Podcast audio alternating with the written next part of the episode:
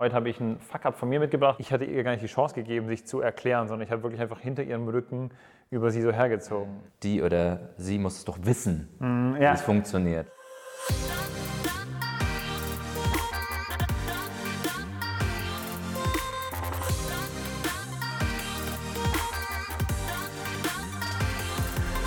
Servus David, mein Lieber. Herzlich willkommen zu unserer mittlerweile vierten Folge bei uns in den Fahrzeugfritzen. Und heute steigen wir wieder mit einem, ja, ich würde sagen, einem coolen Thema ein. Heute habe ich einen Fuck-up von mir mitgebracht, weil wir haben uns ja auch Sehr cool. Ja, äh, ob es cool wird, wird sich noch entscheiden. Nein, aber wir haben uns ja auch auf die Fahne geschrieben, wir wollen auch so ein bisschen unsere eigenen Erfahrungen teilen, auch wirklich, vielleicht auch Fuck-Ups im Sinne von, wo wir mal auf die Schnauze gefallen sind. Und heute habe ich ein Thema mit dabei und das ist, natürlich, ich bin dankbar, dass es schon vor ein paar Jahren passiert ist. Aber da hatte ich so ein Szenario in einem Kundenprojekt, wo ich einen Scheißtag hatte. Wirklich, also einfach ein Tag, wo vieles nicht gepasst hat. Und war dann auf dem Heimweg, bin dann mit dem Bus unterwegs gewesen und habe dann in diesem Bus mit einem Kollegen, mit dem ich zusammen auf dem Projekt gearbeitet habe, über meine damalige Projektkollegin hergezogen. Also wirklich ähm, auch irgendwie ziemlich unglücklich. Habe mich dann auch mehr oder lautstark darüber ausgelassen, dass halt, wie gesagt, viel, viel, vieles zusammen. Aber so dieses eine Thema habe ich halt wirklich an ihr krass angekreidet und habe mich mit meinem Kollegen ausgetauscht.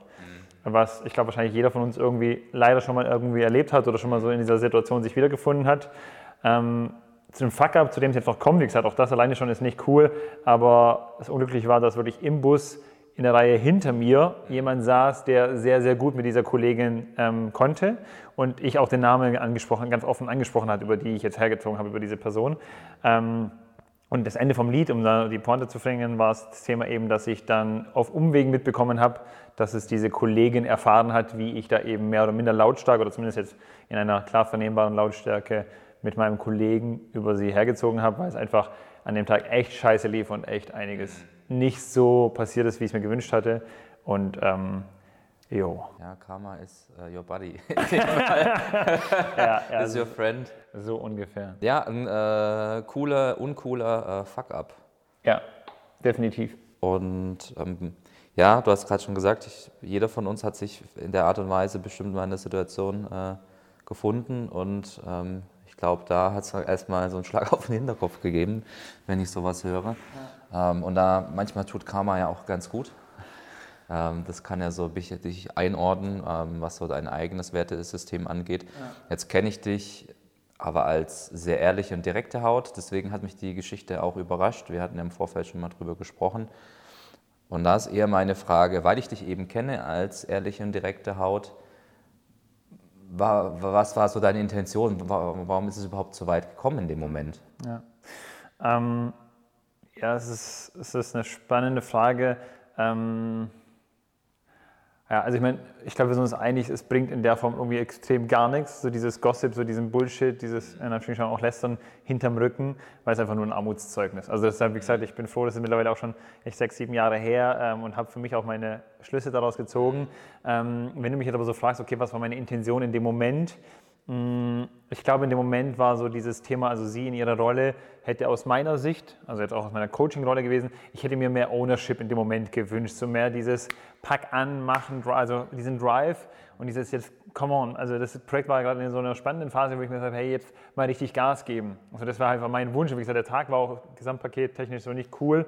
Ähm, Und das ist halt für mich auch so ein Punkt gewesen, wo ich sage, ach scheiße, man komm, jetzt, jetzt erst recht. Und irgendwie ist es ihr in diesem Moment nicht gelungen, beziehungsweise bei mir kam es so nicht an.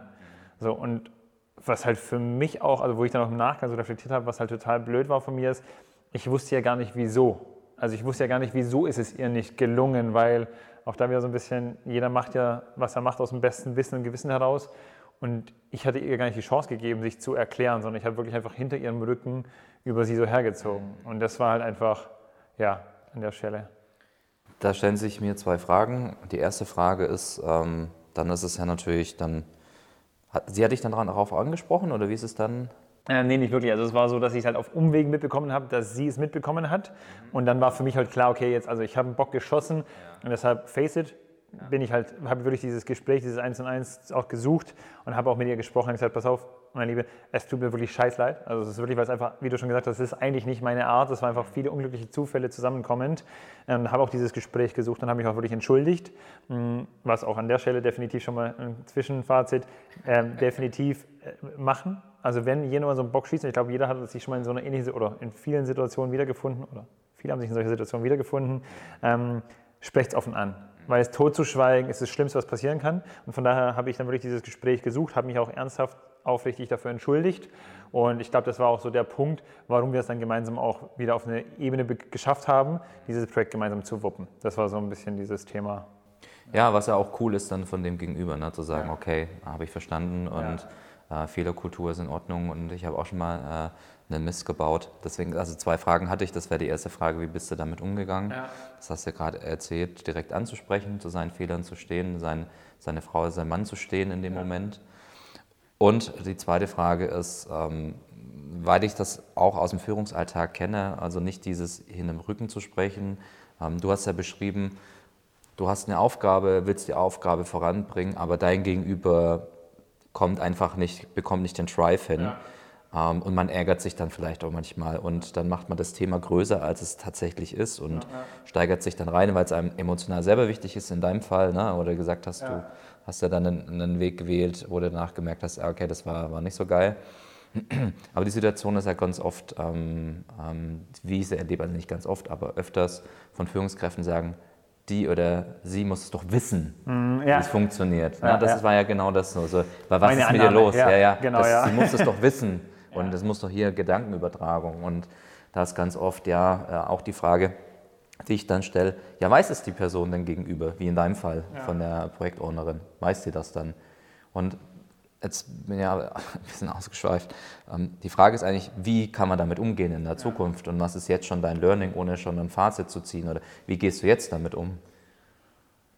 Ja, okay, ich meine, was ich mir wirklich mitgenommen habe, ähm, ist dieses Thema halt eben in der Form nicht über Menschen zu reden, sondern mit Menschen zu reden, ähm, weil es bringt halt nichts. Also es ist auch so dieses Thema, auch über Menschen zu reden, das macht dich nicht cooler, du bist deswegen nicht besser. Und ich, ich finde, du hast einen sehr wichtigen Punkt angesprochen, man hat sehr oft diese Annahme, der Gegenüber weiß es ja so. Und das sind zwei Facetten. Das eine ist dieses Thema, man glaubt, der Gegenüber weiß es.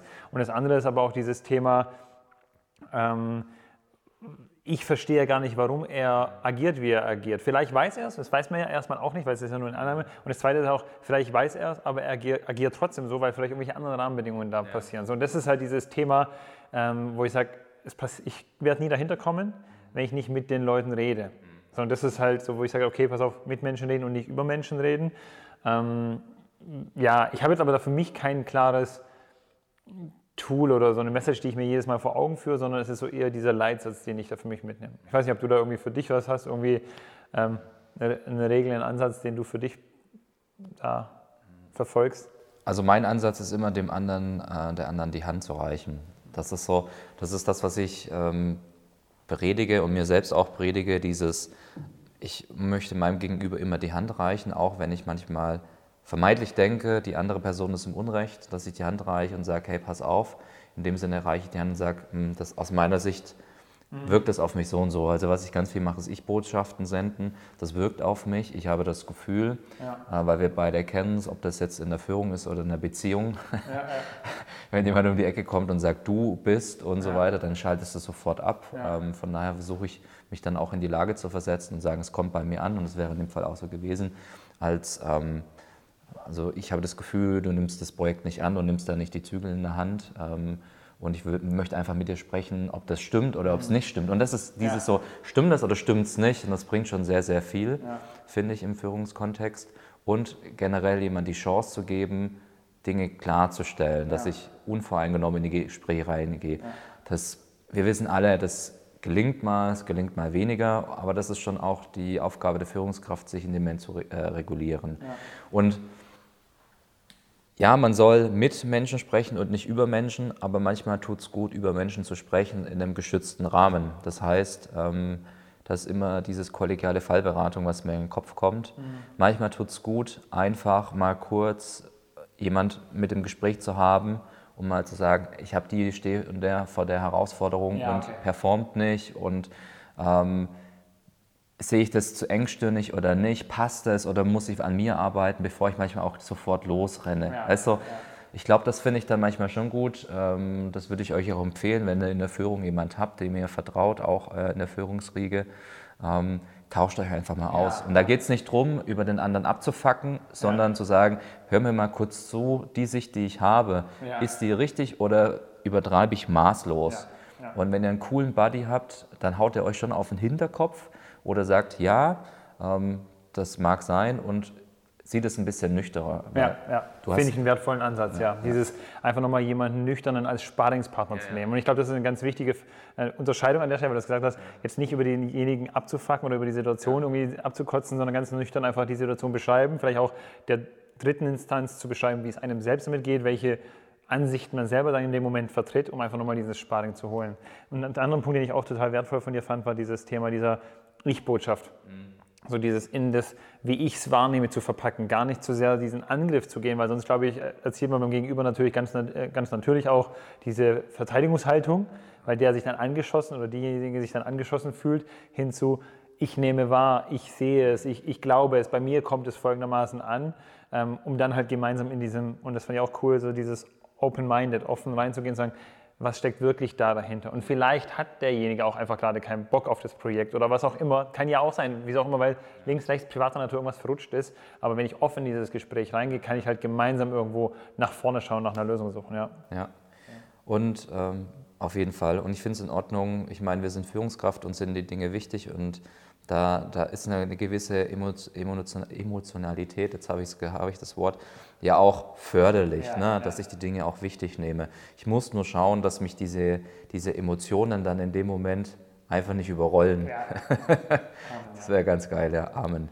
Von daher, wenn wir beim Amen schon sind, ich glaube, wichtige Impulse, wir haben viel gesprochen, aber was ist so das, das Fazit von deinem coolen, uncoolen äh, Fuck-up? Ja, ähm, also wie gesagt, für mich ist das Fazit, und das geben wir euch gerne auch an der Stelle mit, ist dieses Thema, sprich nicht über Menschen, sondern sprich mit Menschen, weil es gibt für jedes Verhalten irgendwo eine Begründung und die können wir nur erfahren, wenn wir mit den Menschen sprechen und nicht ähm, ablästern und deshalb sprecht mit den Leuten und geht offen in diese Gespräche.